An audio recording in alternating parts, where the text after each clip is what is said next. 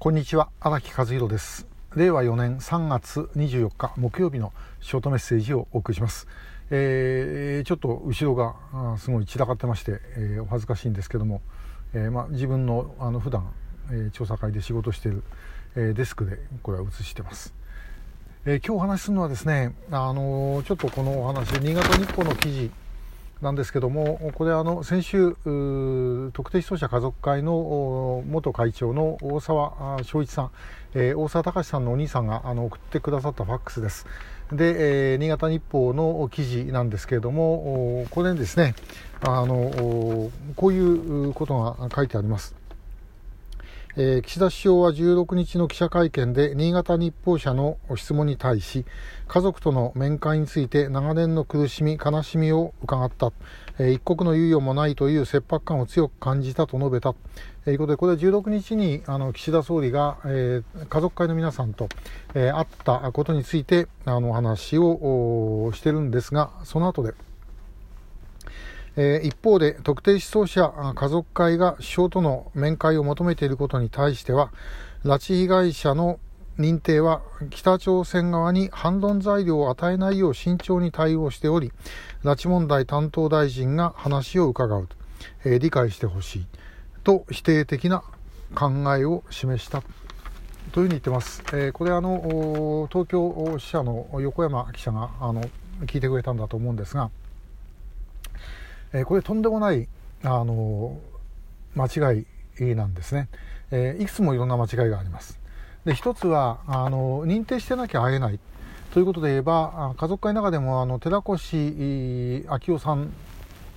たちあの寺越庄司さんの息子さんたち、えー、寺越事件は認定してませんね。認定してないけども会うわけです。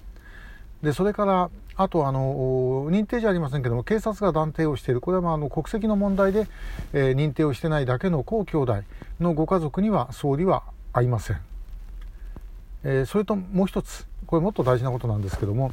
まあ、これ要は何を総理は言ってるかと、まあ、別にこれ総理ということだけではなく政府の方針なんですが、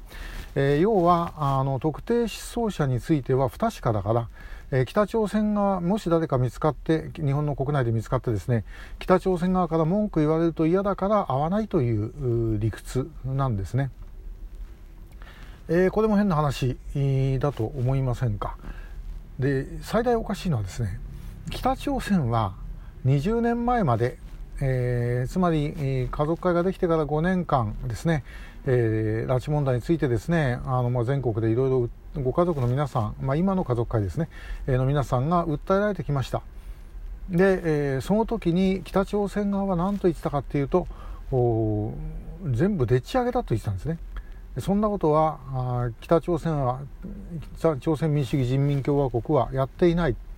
え拉致をしたのは日本の方だつまり戦前、えー、朝鮮伝行840万人して200万人を殺して、えー、20万人慰安婦にしてっていうようなですねことを言ってた。でところがそれをですね20年前に金正日が認めたわけです。自分でやっちゃいましたって。えーまあ、もちろん自分の責任じゃありませんというふうに言ってるわけですけどね。でもともかくやったことは認めた。でつまりそれまでですね北朝鮮は真っ赤な嘘をついてつき続けてきていたと。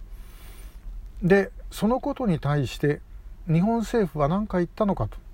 いうことなんですね。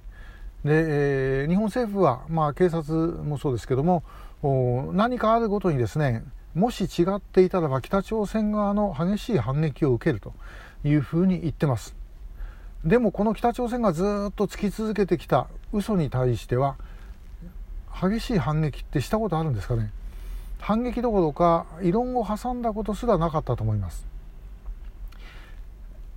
なのに日本の中での特定失踪者この中にも明らかにですね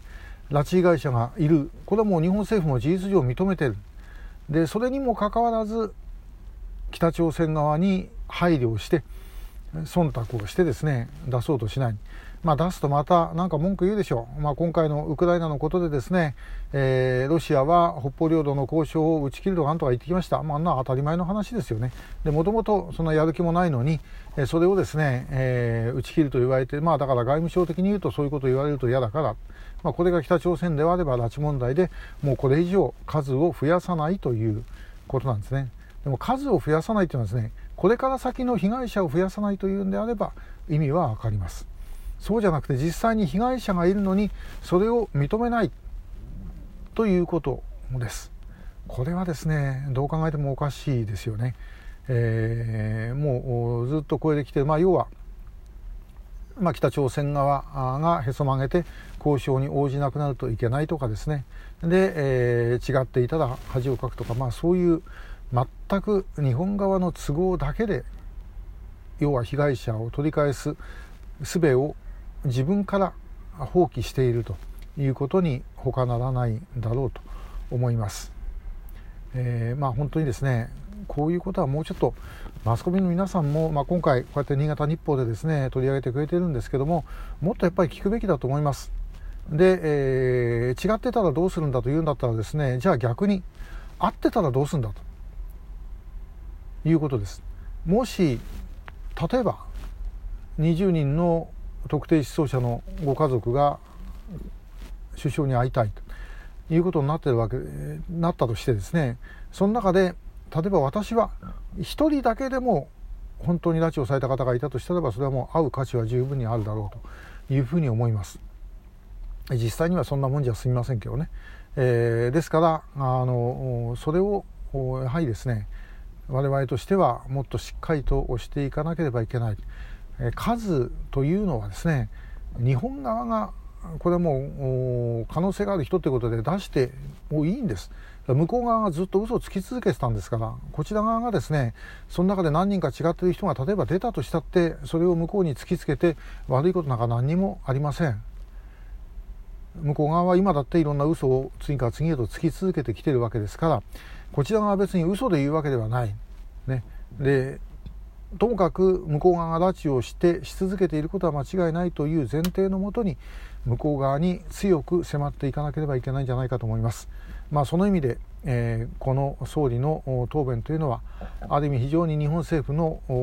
本質を表したものだと思います。えー、ぜひこれ国民のですね意思で、えー、変えていかなければいけません。ご協力を引き続きよろしくお願いします。今日もありがとうございました。